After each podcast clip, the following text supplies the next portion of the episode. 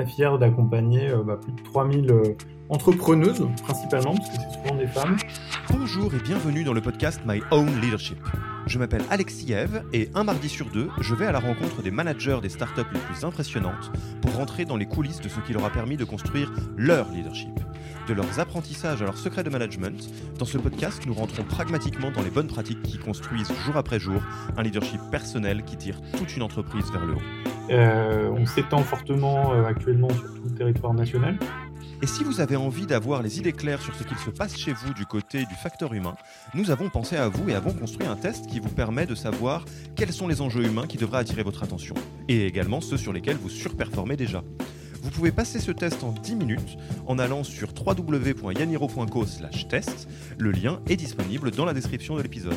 Pour l'heure, je vous laisse avec l'invité d'aujourd'hui et vous souhaite une bonne écoute. Bonjour Antoine, comment vas-tu? Bonjour Alexis, très bien et toi? Eh bien, écoute, euh, ça va, ça va pas mal. Hein. Je te remercie d'avoir accepté notre invitation sur le podcast euh, My Own Leadership de Yaniro. Euh, on enregistre à distance parce que, bah, pour être tout à fait concret et remettre un petit peu les choses dans leur contexte, là, on est à l'aune de ce qu'on pourra appeler bah, le deuxième confinement dans le cadre de la crise du coronavirus. Donc, on est chacun chez soi. Enfin, je crois que tu es chez toi aussi, Antoine, non? Tout à fait, je suis chez moi. Premier jour du deuxième confinement. Voilà, donc euh, euh, petit euh, petit message à tous ceux et celles qui nous écoutent, parce qu'on sait qu'on enregistre les épisodes un petit peu en avance. on sait que les, choses évoluent très vite, donc gardez bien en tête le moment où on a enregistré cet épisode pour le recoller à la réalité du moment. Donc Antoine, tu es CEO et cofondateur de Wikaza, et comme le veut un petit peu la tradition, je vais te laisser raconter Wikaza beaucoup mieux que moi. Donc bonjour, déjà ravi d'être là. Moi je suis Antoine avant de parler de Wikaza, euh, deux mots sur le fait que je suis entrepreneur euh, depuis que j'ai 22 ans. Euh, donc j'ai monté avant Wikaza une première startup, un site internet de, déjà de mise en relation entre des clients et des professionnels. C'était dans le monde de, l'artisanat que j'ai revendu en 2015. Et donc Wikaza, c'est ma deuxième startup que j'ai cofondée avec on est cinq fondateurs. et donc Wikaza apporte du bien-être et du temps libre au quotidien donc notre mission, c'est vraiment de rendre euh, la vie euh, plus belle et de permettre de reprendre euh, le contrôle sur le temps. Donc c'est une ambition assez forte qu'on s'est fixée tous les cinq il y a, quatre ans. Et concrètement, pour apporter ça, en fait, c'est on organise des belles rencontres entre bah, des urbains pressés comme un peu nous tous, des gens qui, courent, qui ont envie de retrouver du temps, qui ont envie de retrouver des espaces de liberté, et on leur permet de réserver des services à domicile euh, ben, concrètement, on a commencé par euh, le bien-être à domicile, donc de la coiffure à domicile, euh, des prestations beauté, des prestations de massage, que ben, on peut réserver quand on le souhaite. on rentre du boulot. on, a, on a une heure devant soi, ben, on peut réserver un massage pour le soir même. on est une femme active, pas forcément le temps d'aller en salon, on peut réserver à domicile. Donc ça apporte vraiment cette flexibilité. Et puis on a ajouté le ménage et la garde d'enfants. Et donc, euh, on est d'un côté au service des, consommateurs urbains pour leur apporter cette sérénité euh, et ce, soutien euh, dans leur quotidien. Et de l'autre côté, on est au service de 3000 professionnels indépendants, parce qu'en France, il y a des gens qui ont envie d'être à leur compte dans tous les secteurs, y compris dans ce secteur des services à la personne. Donc, on est très fiers d'accompagner bah, plus de 3000 entrepreneuses, principalement, parce que c'est souvent des femmes, euh, des coiffeuses à domicile, des esthéticiennes à domicile, des aides ménagères qui ont fait le choix euh, courageux de créer leur boîte et, euh, d'être à leur compte pour réaliser des prestations à domicile. Donc voilà, notre métier, mmh en, quelques mots. D'accord. Et donc pour cette deuxième aventure que, que, tu es en train de vivre avec Wikaza, tu peux peut-être nous en dire un petit peu plus sur à l'heure actuelle combien vous êtes, est-ce que vous avez levé des fonds ou pas? Ça redonne un peu du, du, contexte pour ceux qui nous écoutent. Donc donc on a créé il y a quatre ans, euh, deux premières années plutôt euh, R&D, euh, on était dans un petit bureau, notre garage à nous c'était un, bureau dans un incubateur à Montreuil. on a remis les mains dans le cambouis, très très dans le détail. on a réussi à faire émerger la communauté des premiers professionnels en Ile-de-France.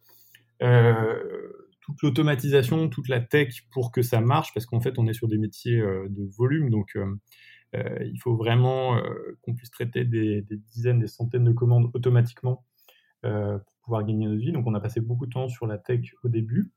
et puis une seconde phase qui arrive à partir de 2018. Donc en 2018, première levée auprès du fonds Isaïe, 1,2 million. deuxième levée de 5 millions l'année dernière auprès de Serena pour s'étendre partout en France, pour ajouter les nouveaux services, donc le, ménage et la garde d'enfants qui sont arrivés en cours de route. Euh, on s'étend fortement euh, actuellement sur tout le territoire national. Donc, Wikaza, à l'heure où on se parle, c'est disponible euh, en Ile-de-France, dans les, dans les dix plus grosses villes de France et agglomérations, donc Lyon, Toulouse, Bordeaux, voilà, toutes les dix plus grandes villes. Et on veut aller vers un Wikaza qui soit totalement national, accessible partout.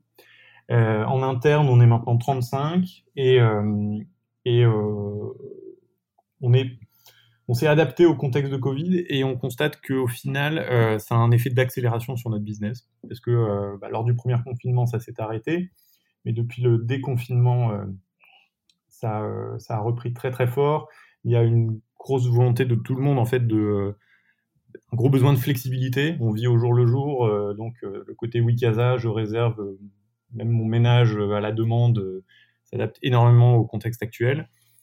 Et puis là, on va voir si ça se poursuit, euh, si ça se confirme, mais normalement, lors de ce deuxième confinement, on va pouvoir continuer à exercer nos prestations, puisque euh, les, services à domicile restent accessibles. Et donc, on pense qu'il y aura bien sûr une demande là-dessus, puisqu'on on a tous un peu marre, donc tous ces, espaces de liberté qui restent disponibles, on est content de les avoir. Donc voilà, aujourd'hui 35 est un business qui progresse très bien. Ok, eh ben je pense qu'on a bien planté le décor. Euh, alors l'idée de cet épisode, ça va être de nous pencher un peu sur euh, les clés de ton leadership à toi au sein de Wikaza, notamment euh, dans le cadre de, son évolution, hein, parce que Wikaza évolue, donc mécaniquement ton rôle au sein de la boîte évolue. et donc on va parler un peu management, leadership, prise de décision, voir un petit peu tout ce qui peut animer le rôle d'un leader en startup dans un contexte qui est particulièrement, comment dire, challengeant, si on peut le dire un peu comme ça. Ça te va, on y va? C'est clair, parfait. Allez, bah écoute, le, premier sujet euh, dont, euh, dont j'aimerais bien qu'on parle, parce qu'on en a un petit peu parlé avant de lancer l'épisode, euh, c'est le sujet de la prise de décision au sein de Wikaza, avec notamment ce, ce, ce défi qui est toujours un peu difficile, de comment réussir à, à, embarquer collectivement tout le monde, tout en évitant l'effet pervers qu'il peut y avoir dans la recherche de consensus absolu, à savoir une prise de décision qui est lente ou un petit peu euh, euh, inefficace. Enfin, je pense que tous ceux euh, et celles qui nous écoutent voient très bien de quoi on parle. Et tu m'as dit que c'est un sujet qui, tout au long de Wikaza, a travaillé un petit peu vos esprits féconds et que vous avez réussi à craquer de mieux en mieux. Donc, comment tu me le raconterais déjà? Comment vous vous en êtes retrouvé à devoir particulièrement travailler la prise de décision collective et à partir de quand? Eh bien, oui, clairement, c'est une chose que j'ai appris et qu'on a appris sur Wikasa.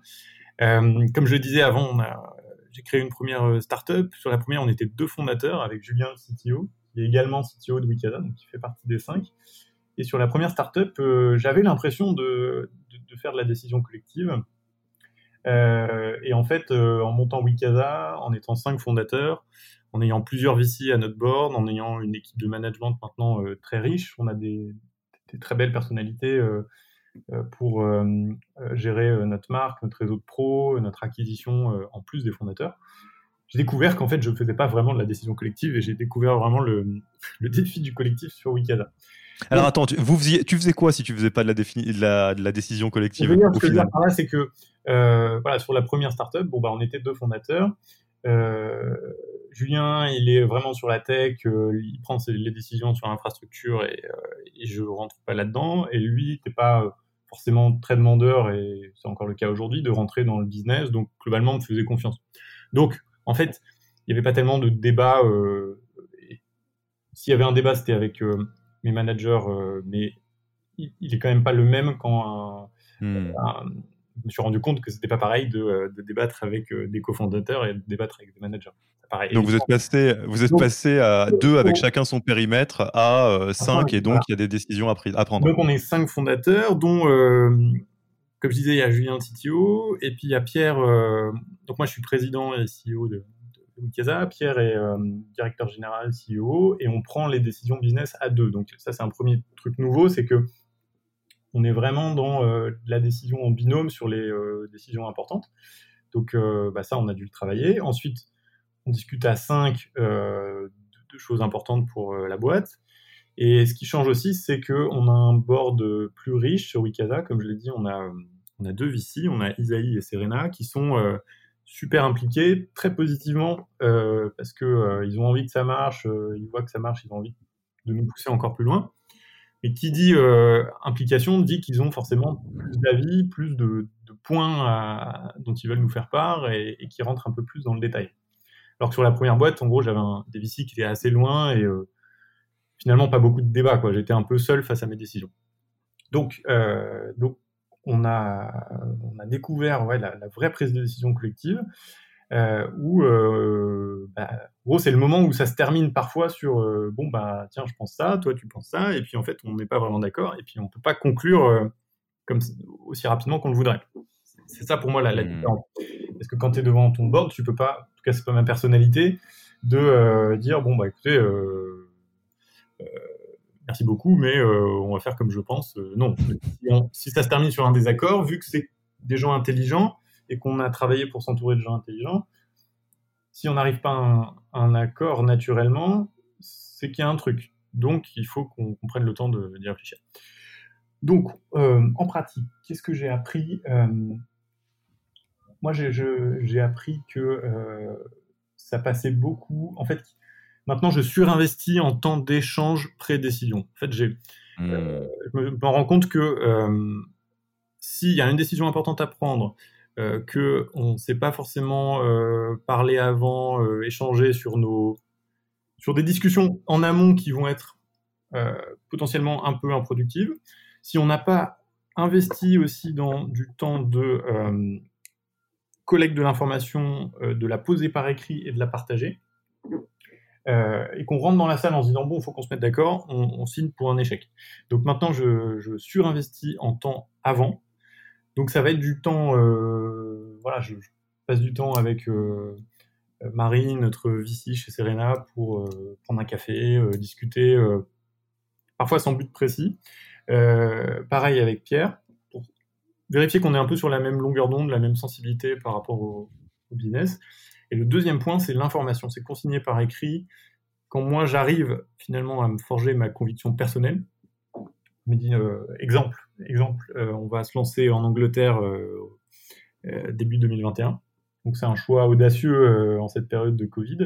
C'était une décision qui n'était pas forcément évidente pour nous fondateurs, pour le board d'y aller à ce moment-là. Et ben on a surinvesti en, temps de préparation, d'information, regardez, voilà le potentiel, voilà pourquoi c'est quand même le bon moment. Et euh, une fois qu'on qu'on est d'accord sur, euh, qu'on partage la même information, qu'on a pris le temps de comprendre la sensibilité de chacun, on rentre dans la salle et on peut arriver à une décision où tout le monde est d'accord.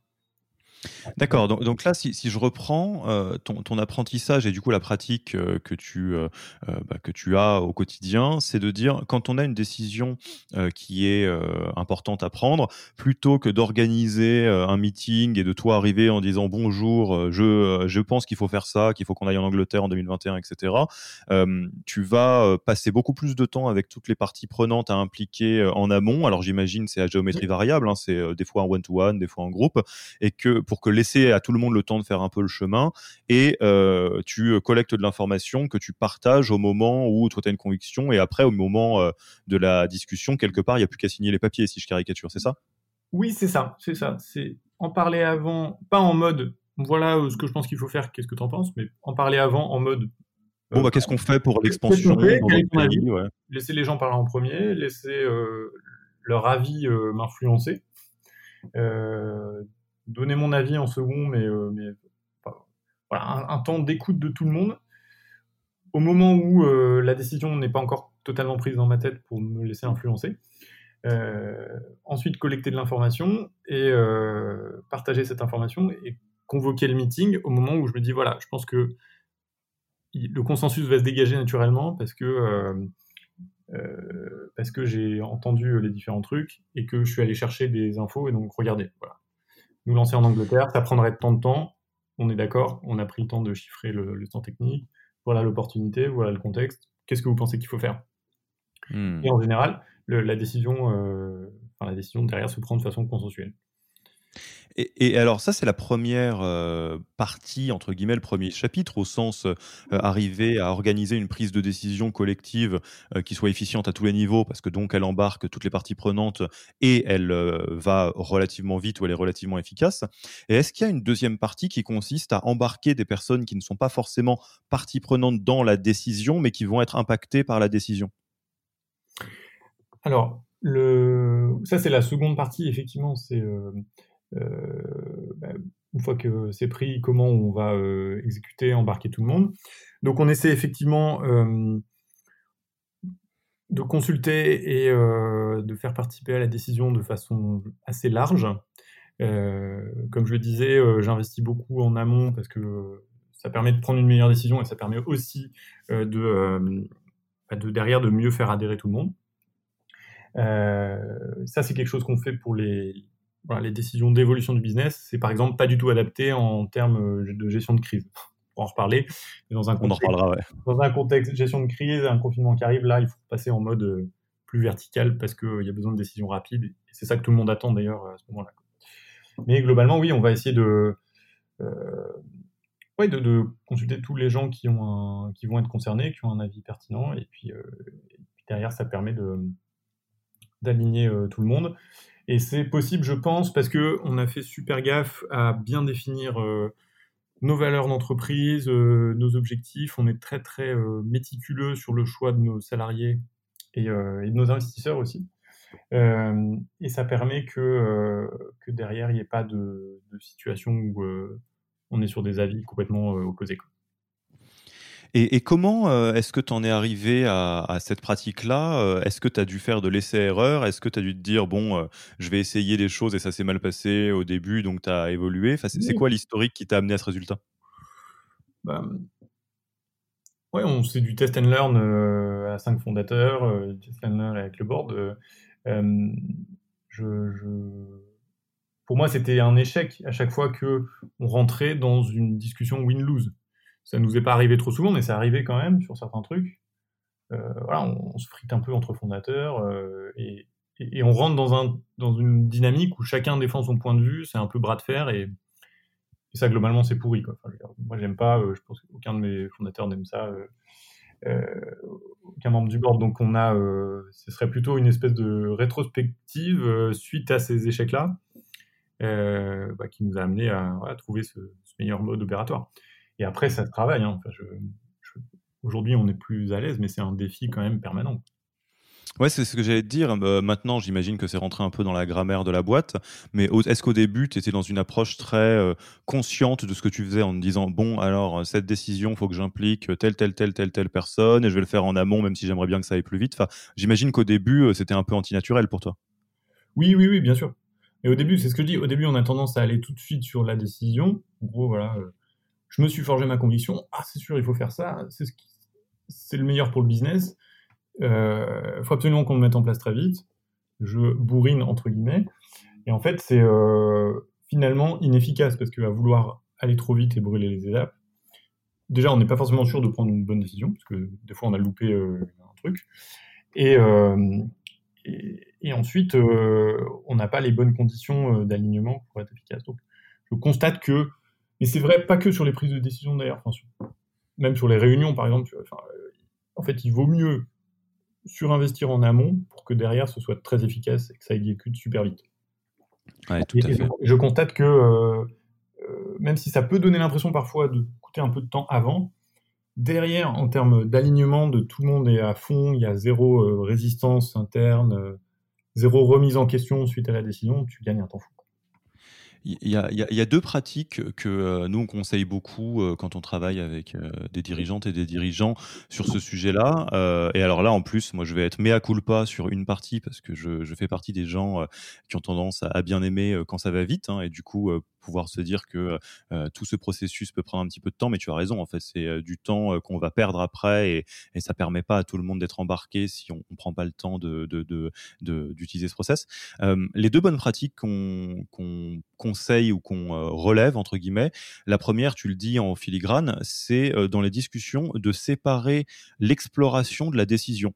une grosse problématique dans les, les, meetings décisionnels, mmh, c'est quand en fait tu arrives, on explore et il faut décider à la fin. Et il y a des personnes qui vont se sentir mal à l'aise avec ça, alors que si tu fais des meetings de décision, qui sont des meetings de décision sur des datas qui existent et que l'exploration a été faite soit dans d'autres meetings, soit d'une autre manière, tu, tu, gagnes beaucoup, beaucoup en fait en, efficacité et tout le monde est beaucoup plus relax hein, parce qu'on n'est pas là pour défendre son point de vue et en général la bonne solution elle émerge d'elle-même avec les bonnes datas. Et le deuxième point, et après je te laisserai réagir là-dessus hein, si tu le souhaites évidemment, c'est tu le disais, tout le travail d'un dirigeant, c'est de se forger des convictions sur des choses, mais euh, on est tous bien placés pour le savoir. Euh, ça prend un peu de temps de se forger des convictions. En général, c'est de la data qu'on a lue, c'est de la réflexion, c'est de l'échange. Euh, ça peut prendre des heures, des heures, des jours, des semaines. et quand la décision, elle s'est faite dans notre petite tête et qu'on la partage telle qu'elle, bah, l'autre, la personne en face de nous, quelle qu'elle soit, n'a pas forcément eu le temps de faire tout ce chemin. Et le fait d'impliquer les gens dans la réflexion dès l'amont, ça permet de faire le chemin vers la bonne décision ensemble plutôt que de forcer quelqu'un à prendre en deux minutes le chemin vers une décision que vous avez pris euh, plusieurs semaines à prendre. Je ne sais pas ce que tu en penses. Je, suis 100% d'accord, c'est un, très bon résumé. Euh, euh, c'est décorréler effectivement la phase de prise d'information, discussion, de la phase de prise de décision. Hmm. Et,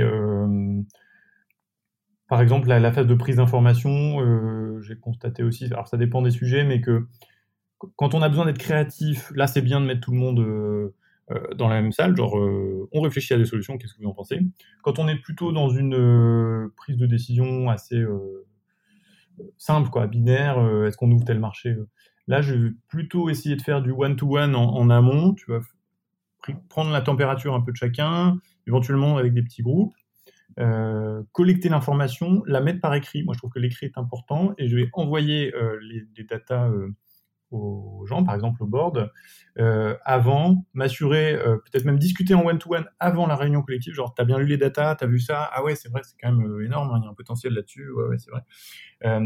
Et, au moment où on arrive, le but, c'est qu'au moment où tu convies la réunion collective, tu sais que la décision, elle va sortir de façon consensuelle, sans que tu aies besoin de la pousser. Et euh, tu as bien fait tout le boulot, ça marche. c'est super parce que le, en fait, c'est ça, c'est j'ai fait évoluer mon.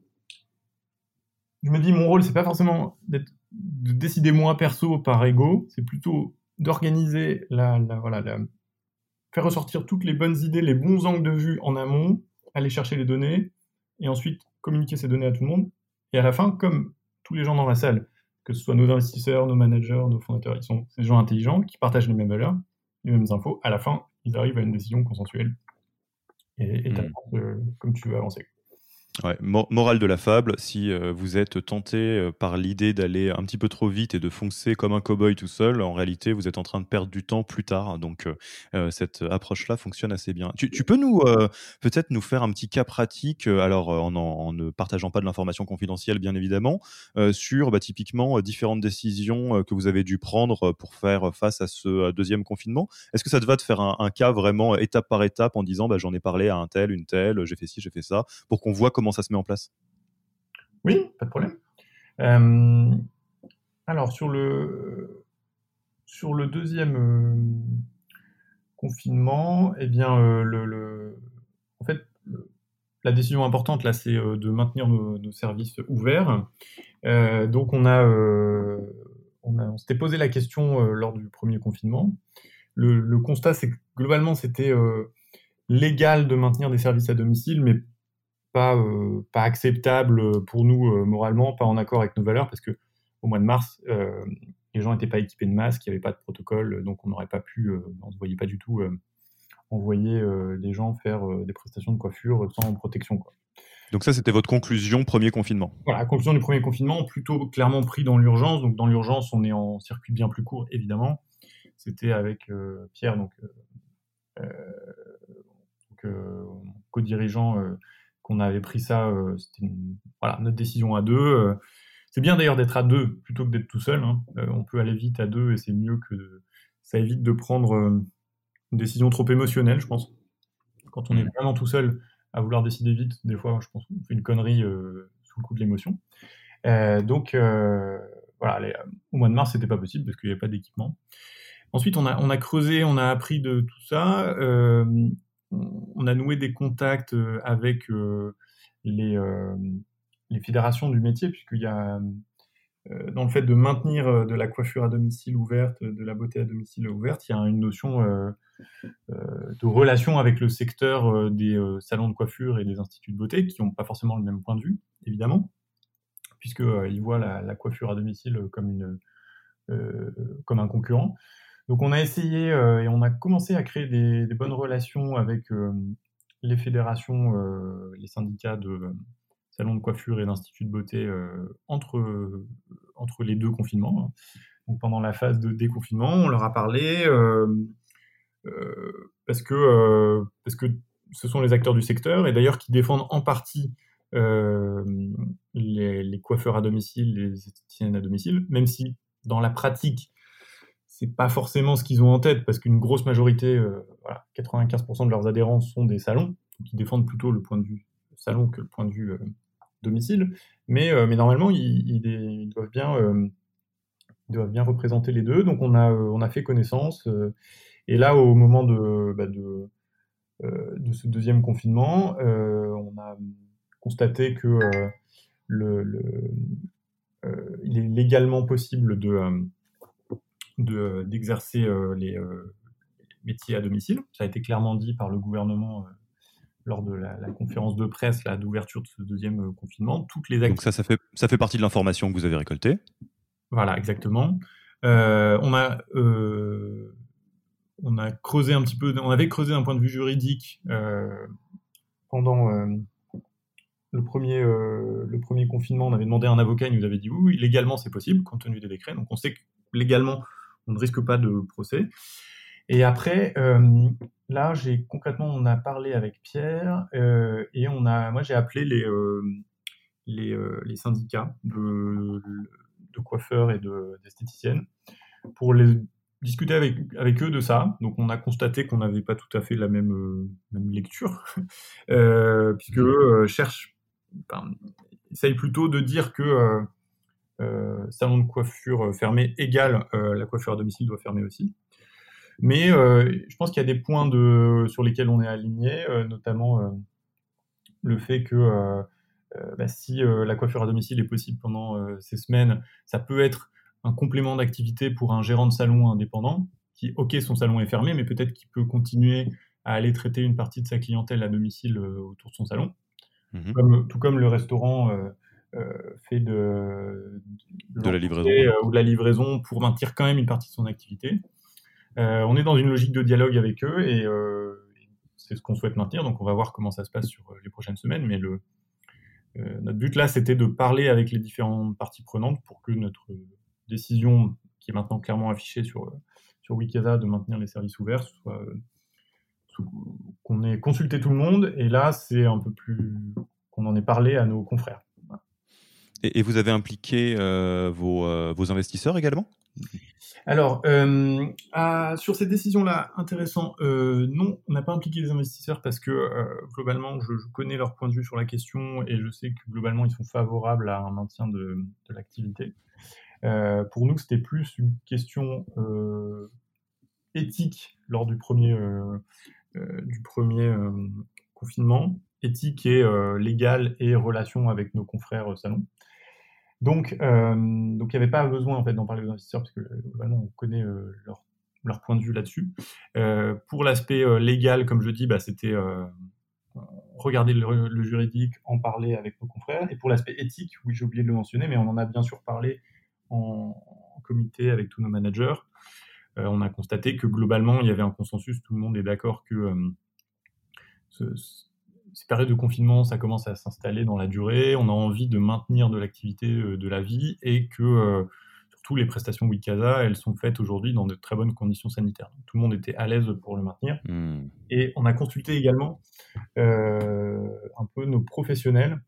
Donc j'ai dit les 3000 pros à domicile. On a un groupe Facebook, on a sondé un petit peu les esprits et constaté qu'il y avait une majorité qui avait envie de continuer à travailler donc là, c'est très intéressant parce qu'en fait, euh, on, ouvre, euh, et on a bien fait, je pense, de, traiter cet exemple-là, parce qu'on est dans un processus de conduite du changement euh, qui est global dans la prise de décision, parce que si je reprends, alors moi, je vais prendre le côté un peu système, mais quelque part dans les parties prenantes, là, il y a les décisionnaires, donc ton, ton, ton cofondateur, enfin l'un de tes cofondateurs et toi, il y aurait potentiellement à impliquer des actionnaires quelque part, éventuellement un pool de managers de, de euh, des euh, confrères ou en tout cas les, environnements euh, qui sont connexes aux vôtres et les professionnels. Et vous avez pu impliquer chaque personne de la bonne manière pour que ça aille vite. Donc typiquement, les actionnaires, vous connaissiez déjà leur point de vue, donc j'imagine c'était plus de l'information que, de la décision. les managers, vous avez pu échanger avec eux pour voir c'était quoi la température un petit peu. Idem pour vos, vos professionnels, enfin ceux qui sont vraiment sur le terrain. Et vous en avez parlé avec les confrères, sachant que c'est moins pour co-construire une décision que pour voir ce qui se passe et euh, être certain que contre, entre guillemets, quand euh, votre décision va être affichée publiquement, ce ne sera pas une surprise pour euh, l'écosystème. Exactement. Ok, bon, et eh ben c'est un, bon cas d'école. Je, regarde un petit peu le, temps et je pense que on va on va passer tranquillement à, la fin de, de l'interview, si ça te va. Parfait. alors, quel livre, podcast ou blog tu recommanderais à des personnes qui souhaiteraient euh, développer leur euh, leadership personnel en startup? Alors en ce moment, je suis en train de lire euh, le dernier livre de Ben Horowitz, le What You Do is Who You Are, qui parle de la création de culture d'entreprise. donc je trouve le bouquin super parce qu'il donne des exemples assez inattendus sur la façon dont un détenu, par exemple, a créé et fait évoluer la culture de sa sa guilde de détenus dans une prison américaine pour, euh, pour garder la, protection mutuelle et amener euh, cette guilde vers quelque chose de plus, positif. Et, euh, donc voilà, il y a des exemples assez étonnants, mais c'est très parlant pour, pour la culture, pour dire comment, sur un groupe important, je peux, sans avoir forcément de contact personnel avec chaque personne, faire infuser quelque chose sur les bonnes façons de faire dans ma boîte. Donc ça, ça m'inspire et je pense que voilà, aujourd'hui on est 35, mais ce sera particulièrement important quand on arrivera à 100, 200, où là, euh, mmh. ça devient majeur pour avoir de l'impact sur euh, chaque salarié. Et alors, euh, Ben Horowitz, si le nom ne vous ne dit rien, c'est celui qui a écrit le, très connu Hard Things About Hard Things. Donc, il semblerait que ce livre est encore mieux, c'est ce que tu me disais, non? Je le trouve mieux parce qu'il est plus applicable. Il est vraiment focus sur la notion de culture d'entreprise et en le lisant, j'avais des notes de choses très concrètes que je pouvais appliquer chez Wikasa. T'en as une juste que tu as appliquée, si tu peux, ou que tu es en train d'appliquer de, ou que tu as envie d'appliquer? Une que j'ai envie d'appliquer, par exemple, euh, il dit c'est impossible de, prendre du c'est très difficile de prendre du recul sur la propre euh, culture de son entreprise. Donc, euh, il faut que vous trouviez un moyen d'avoir des, des, gens qui vous donnent un regard frais et extérieur pour vous dire voilà ce qu'est Wikasa, voilà ce que vous faites bien, voilà ce que vous faites mal. Et donc sa reco, c'est d'aller chercher cette info auprès des nouveaux salariés au bout d'une semaine ou deux, mais très vite, euh, dire euh, voilà, ça fait une semaine que tu es chez Wikasa, euh, qu'est-ce que tu trouves cool? Donc là, les gens disent voilà, ça c'est cool, ça c'est cool. Et après, d'aller les pousser, et ça je pense que je vais le faire et le faire assez loin, dire ok, mais qu'est-ce qu'on fait pas très bien? Franchement, qu'est-ce qui est un peu brouillon? Qu'est-ce qu'on pourrait améliorer? Il y a forcément des points, ose me le dire, euh, tu étais dans telle boîte précédente, qu'est-ce qui était mieux avant euh, et, donc, je, vais essayer de le faire pour aller chercher des points d'amélioration chez les nouveaux euh, salariés. Très chouette. Et qui est-ce que tu nommerais pour participer au prochain épisode du podcast? Finalement, c'est qui le ou la leader de startup qui t'impressionne le plus et que tu aimerais bien entendre sur le, le, micro du podcast Yaniro? Eh bien, euh, moi j'aimerais bien entendre Vincent de Malte, euh, puisque Malte, bah, c'est également un business de plateforme. C'est une plateforme sur les, freelances euh, des métiers de la tech et du digital. Et, c'est aussi, je pense, un très beau succès business, une belle entreprise en termes de taille et une belle marque et culture d'entreprise. Je trouve qu'ils sont assez inspirants. Et Vincent est quelqu'un de très humble, mais auprès de qui j'apprends pas mal quand, quand on échange, donc bah, je serais ravi de l'entendre dans un prochain podcast. Eh ben, eh ben, on va lui poser la question. Et puis, alors, petit instant euh, euh auto-promo, euh, entre guillemets, pour Yaniro. Euh, si vous êtes curieux de savoir ce qui se passe chez Malte, je vous invite, avant qu'on puisse avoir Vincent de, devant le micro d'Yaniro, à écouter Richard, donc le, Chief People Officer, je sais pas quelle est la dénomination, mais en tout cas, la personne en charge des RH chez Malte, qui témoigne dans notre autre podcast, donc The Human Factor de Yaniro. Donc, c'est très, très, très intéressant pour découvrir les pratiques RH et culture de, de Malte. Bah, écoute, euh, en tout cas, euh, Antoine, je te remercie beaucoup pour ton temps. Euh, je vous souhaite le meilleur là pour cette nouvelle phase et il me reste plus qu'à te dire à très vite et à bientôt. À bientôt, Alexis. Merci. Au revoir. Merci d'avoir écouté cet épisode. S'il vous a plu et que vous ne voulez rater aucun nouvel épisode, abonnez-vous à la newsletter en allant sur le site www.yaniro.co. Et à dans deux semaines pour le prochain épisode.